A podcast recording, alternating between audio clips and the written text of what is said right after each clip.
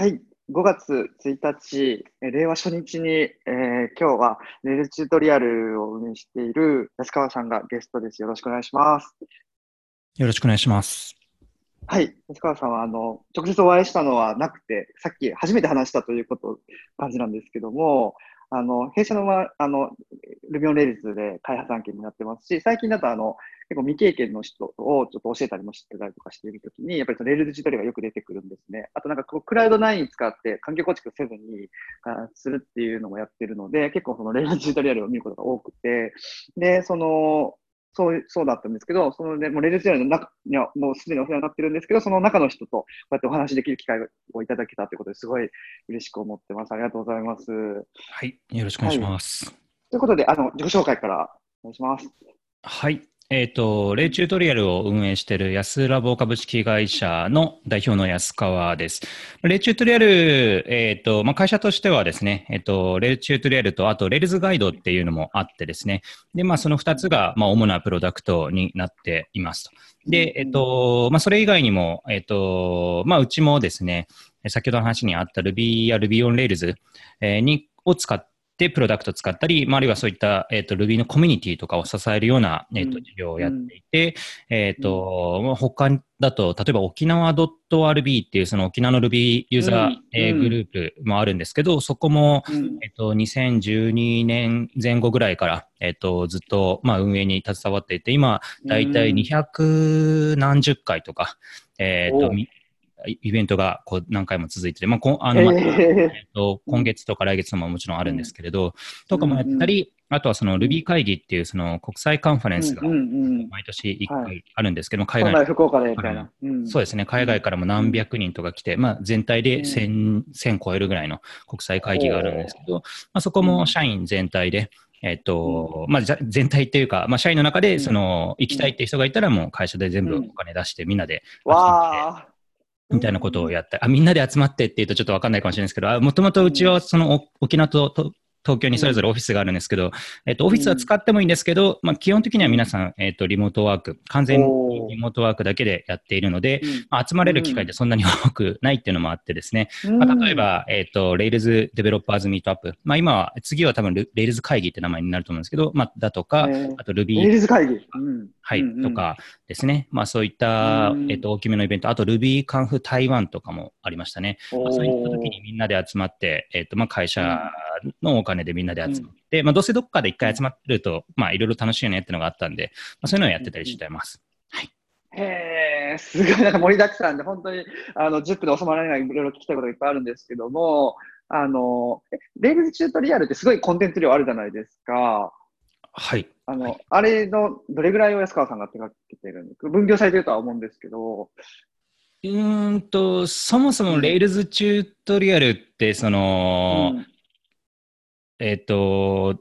そうですね、いろんなパートが分かれてて、多分皆さんはなんかうん。Rails、なんかよくある誤解が、Rails チュートリアルっていうのは、を日本語で提供してるみたいなのがあるんですけど、あれは、うんとうん。正確ではないんですよね。えっ、と、うんうん。どうしてかっていうと、まあ確かにその、マイケル・ハートルさんとの本案件、えーをいただいて、はいはい。に、あの、えっ、と、日本語の方を提供してるんですけど、そのコンテンツっていうのは、Rails チュートリアル .jp が提供しているものの一部でしかないんですよね。で、うん。それ以外にも、その、えっ、と、動解説動画だとか、日本語の解説動画とか、スライドとか、うん。まあ、あとはですね、法人プランだとか、お試しプランだとか、えっ、と、まあ、商用ライセンスとかも含めてですけど、まあ、そういったものが全部込み込みで、レルチュートリアル .jp っていうのが全部入っていますと。うん。えー法人プランっていうのは、例えば、えっと、一般公開している例だと、メンバーズキャリアさんとかがもうすでに、えっと、使ってますし、まあ、ちょっと他にも、うんまだ公開の許諾はもらってない、もらえてないんですけど、その上場してる企業さんとかも使っていただいたりだとか、えー。いうのがあって、まあ、なので、その、まあ、コンテンツに限って言うと、まあ、コンテンツの部チームがあるんですけど、ただやっぱメインは開発のチームで、もう、レイチあとーのほとんどは、そのデザインとか開発とか、まあ、法人む、うん。法人の管理者向けにこういう決済の方法があるともっと楽だとか、まあ、なんかそういう話がメインだったりします。なので、なんかこあ。う、何割が僕らがやってるかっていうと、なんかもうもうチームとしてやってるんで、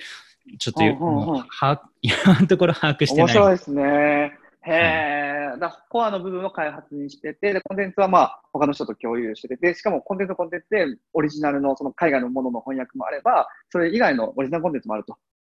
まあ、本案件なので、うん。はい、そこは、うん。えっと、もちろん許諾をいただいてやってはいるんですけれど、まあ、その、うん。えっと、コンテンツに関する部分の、えっと、ウェブで、ウェブのテキスト版ですね。に関しては、まあ、これは、うん。えっと、霊中隊 .org の方と一緒で、えっと、公開してると。まあ、これはやっぱり、あの、あー本案件いただいて、まあ、契約上別にやらなくてもいいし、実際その中国語圏の方はなんか、こう、一部だけ非公開とかやってたりするんですけれど、まあへ僕らは、うん。えっと、マイケルさん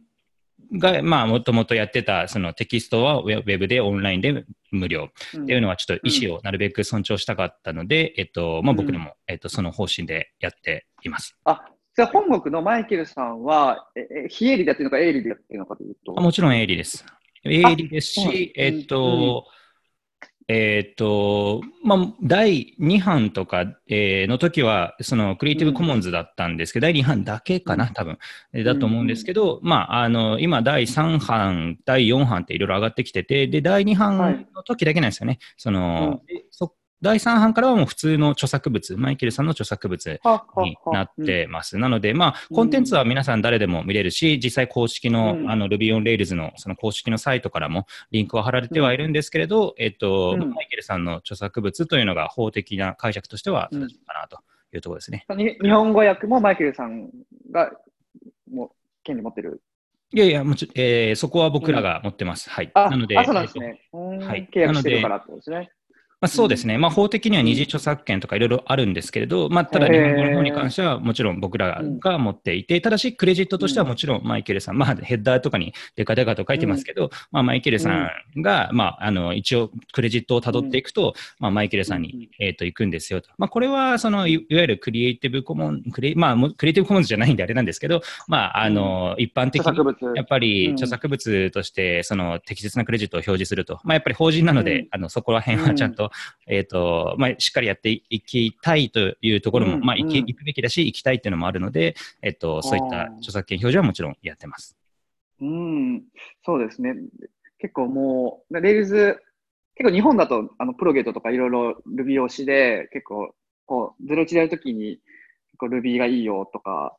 そうコミュニティができつつあったりすると思うんですけど、その、安川さんも、安川さん自体も、は、えっと、プログラ、もともとプログラマーうーん。うん。一応、あの、うん。IPA という国、まああ、独立行政法人、まあ、あの、基本、はい。IT パスポートとか、あの、基本情報技術試験とかやってる、あそこの独法ですね。まあ、裏に経産省の人たちがいるんですけど、うん。その人たちがやってる、その、国が認める、うん。なんかこう、すごいプログラマーみたいなのがあって、まあ、未踏て天才クリエイター？うんというより IPA 認定の未踏スーパークリエイターっていう、うん。まあ一応そういったうんラベルみたいな称号があるんですけど、まあ落合さんとか、あとうは、んその、まあトレジャーデータの創業者の方だとか、あと僕の同期だと、グノシーの創業者の方々とか、えっと福島さん。うんうんそうですね。まあ、福島さんだけじゃないんですけど、えっ、と、うんまあ、あの、えっ、と、そういった方々がいらっしゃって、で、まあ、僕も一応、はいその、称号はもらう、もらってはいる程度ですけど、どうなんですかね。あの、うん え僕がエンジニアとしてすごいかどうかは、ちょっと、まあ、僕よりすごいエンジニアを Ruby 会議でたくさん見ているので、あの、まあまあ、まあ、なんかすごい人見るとね、ううんうんうん。上にはあのエンジニアって名乗っていいのか問題ありますよね。いやいや、もちろん名乗っていいと思ってはいるんですし、まあ、Ruby ストとかもいいと思うんですけど、まあ、やっぱり、はいあの僕が、うん。まあ、な何をもってすごいとか、こう、とか言うですよね。うんうん。僕としては、まあ、僕よりすごい人はたくさんいるなと思いつつも、まあ、一応もちろんコードは毎日書いてるし、まあ、そこは僕の今も。のアカウントを見ていただくと、多分草がいっぱい生えてると思うんですけど、まあ、いろいろとコードは、そうですね、いろんなコードは書いてたりします。はい。へえ、いや吉川さん、なんかお話、すごい、こう、なんていうかな、プロジェクトもどんどん進めるし、お話もすごいいっぱい出てくるけど、コードも毎日書いてるって、なんかもう、個人的にはその時間の使い方すごい気になりますけど、そのアウトプットがすごいじゃないですか。うん。まあ、そうなんですかね。ちょっと、まだ、うんまた僕よりアウトプットすごい人がいるんで、ちょっとなんとも言えないんですけどあやっぱりですよね。アウトプットすごい人、だその Rails チュートリアルもそうだし、その、それに付随するコンテンツもそうだし、で、あの、イベントも年に100回以上続く、あの、その、沖縄 .rb とか。沖縄 .rb とか、その、まあ、継続もするし、ちゃんとその継続するために、こう、さフォローもしたりとか、いろいろ付随して、いろいろ ToDo がいっぱい発生するわけじゃないですか。うんそれを、なんかその、どう優先順位つけて、で、どう、なんかスコープ決めてってやってるのかは、あ、でもあれですね、その、うん、でいろいろ聞きたいことあるんですけど、今日ちょっと盛りだくさん、チュ Rails チュートリアルにちょっと特化しようと思っていて、はい。あ Rails チュートリアルを、そうですね、運営してて、なんかその、こう、えーやってて何か思うことってありますか？その、結構その、うん。レ Rails はい。を勉強するときに、あのーなんだろう、その、 Progate で簡単に変えることはできるんだけど、でも Rails チュートリアルに行くと結構がっつりしてるよね、みたいな。あれ、あれってその、駆け出しじゃの人じゃなくても、ある程度、あの、実務1年目、2年目の人でも、あの、やっても、あの、すごい価値あるコンテンツになるようなね。いい、いい質問ですね。えっとですね、うんまず、まずあの、大事なところを押さえておくと、弊社と Progate さんは、えっとうん、提携しています。で、はいはいはい。えっと、まあ、プレスリリースも出てるんで、 Progate、Rails チュートリアルとかで検索していただくと、うん。プレスリリースが出てくるかなと思いますが、えっうんと、うん。まあ、お互いのポジションを明確にしようというふうな、えっと、うん提携になってて、えっと、まあ、お互いにいろんな情報交換が結構簡単にできるような体制になってます。で、具体的にはですね、えっと、プロゲートっていうのは、まあ、ゼロから初心者をまあ作ると、まあ、1からうん。学んで、まあ、ゼロから学んでいくっていうのに特化していて、でレイチュートリアルうんうんうん。は、もともとある程度、そのコマンドラインだとか、まあ、Git だとか、うん。まあ、HTML、うん。CSS、JavaScript とかを触ってる人が、まあ、好ましいと、まあ、されているような、えっと、コンテンツなんですよね。なので、うん。えっと住み分け。うんはい。 Rails チュートリアルの第1章の、えっと、前提知識っていうのが1.3.1ぐらいに確かあったと思うんですけど、まあ、そのところでも、えっと、正式にこう書いてあって、えっと、うん本当にプログラミングの全くの初心者の人が、えっと、 Rails チュートリアルに触るのであれば、先に Progate からやった方がいいですよと。で、まあ、要は。 Rails チュートリアル側からに、まあ、何らかの、えっと、なんていうんですかね、こう、ルートで、えっと、プログラミングの未経験者の人が入ってくると、ちょっと辛い思いをするかもしれないので、えっとうん、人によるんですけど、もちろん、えっと、まあ、プロゲートを先にやってみるといいんじゃないかと。で、プロゲートの中で、こう、Ruby とかコマンドラインとか、Ruby on Rails とかいろいろあると思うんで、まあ、それを、まあ、うん。それぞれのスキルセットに合わせてやった後に、うん。えっと、うん。レイチュートリアルを使ってモデル設計だとか、えっと、その、S えっと、叩いたとか、あと、セキュリティの部分とか、この前もその、セキュリティの重鎮というか、まあ、著名なうん。徳丸先生っていう方が徳丸先生にも、まあ、あの、セキュリティのことを学べる、まあ、おすすめの教材であると。あー Rails チュートリアルとか、うん。あと、 Rails ガイドの、 Rails セキュリティガイド、まあ、これもまたちょっと別に弊社がやってるやつなんですけど、まあ、そこのがおすすめされてたりしてて、えっと、うん。ただまあ、その文脈としてはもちろん、その、なんていうんですかね、プログラミングを学ぶっていうよりは、プロダクト開発を学ぶっていう位置づけになってます。で、レイチュートレールの読者、まあ僕らはその読者の傾向とか、いろいろと、あの、データをも、まあ分析できる状態にもなっていて見てるんですけれど、うん。えっと、ま結論から言うと結構あれなんですよね。その、皆さん、その Ruby とか Rails がやりたいっていう人たちももちろんいらっしゃるんですけど、まあそれ以上に多いのはもともとや薬剤師ですと、医者ですと。営業ですと。マーケターですと。うん。いう方々が、まあ自分のマーケティングツールをもっとシステム化したいと。えー薬剤師の薬局の、まあその業務フロー、っていうのを、まあ自分は薬剤師だから知ってるけれど、まあそこをもっと簡略化するアイデアがあると。で、それを、自分たちで、まあそのもちろん業務委託してお願いしてもいいんですけど、うん。自分たちでも作れそう。まあそのプロゲートとかレジュートリアとかをうまく組み合わせれば。ということでもともとプロダクト開発をしたいから、まあレジュートリアル、うん。まあ、えーを選ぶ。っていう方が、えっ、と、うん。多い。まあ、というか、そちらが基本的に僕、えっ、と、まあ、僕の見えてる範囲では、まあ、その人たちがほとんどと、ほとんどっていうのはちょっと言い過ぎですね。まあ、マジョリティであると、えー思ってますので、ど。でプログラミングをプロゲートで学ぶ。プロダクト開発をレイチュートレで学ぶ。みたいな、わかりやすいお互いのポジション、がいいかなと思ってます。なるほど。すごいよくわかる。すごくよくわかりました。であの、なんか、まあ、私、そのレディスチュートリアルを実際やれてないんですけど、あの、もう実務でいっぱいで。で、そのも、あの、やっぱ駆け出しの人に相談されるんですよね。あの、ちょっとプロゲートやったんですけどとか、チュートリアルはどこまでやった方がいいですかねって相談を受けるんだけど、ちょっとうまく答えられなかったりとか、なんとなくだったんですけど、すごい今の説明を聞いてよくわかりました。あの、で、それ、やっぱよく、よくあるその相談で、やっぱあの、えっと、その薬剤師さんだったり、バックオフィスでやってて、ここをこうやったら絶対すごく自動化できて、業務すごい、もうなんかもう何十倍にも良くなるのにって思ってるんだけど、ただその、それを仕様書書いて、ベンダーに外注するっていうのが難しかったりするときに自分で Rails 書いたらもっといいよ。で、そういう文脈でその Rails チュートリアルやってみるっていうケースは、そのあるんだろうし、私たちのあの、私の周りにもあるんですね。で、その時に、やっぱりやってみるんだけど、やっぱがっつりしてるんで、この、やっぱ人間って最短ルートできたじゃないですか。本当にこの、がっつりしてるのを、やりきった先に、例えばその何か資格取るだったらこの勉強すればこの、なん、なん、この資格もらえますよとか、結構その先行事例があって、あの、情報共有しながらできるじゃないですか。ただ、何かプロダクトを作るっていうのは、日々こう、その、だって10年前のプロダクト開発と今のプロダクト開発の、その、えー、簡単さって全然変わってますよね。うん、10年前だと、あの、ジェムも、あの、整理されてなくて、なんかそんなバンドナとかなくて、ね、もうなんか、すごい、Ruby on Rails 楽とはいえ、すごい大変だったのが、今だと本当にもっと楽で、クラウド9も今だとあるわけだし、うん、そだ状況が変わってて、前例がない中で、自分はその、どこまで頑張れば、そのプロダクトが作れるんだろう。で、そこそこにはやっぱりそのその人のセンスも入ってくるわけですよね。そのキャッチアップがあ早い人もいれば、ちょっと合わない人もいて、だからそれはもう人それぞれの中で、こう、駆け出しエンジニアの人に、レールチュートリアルどこまでやろうっていう質問を受けたとき、結構まあ毎回困ってて、なんかそのあたりってどう思われますか？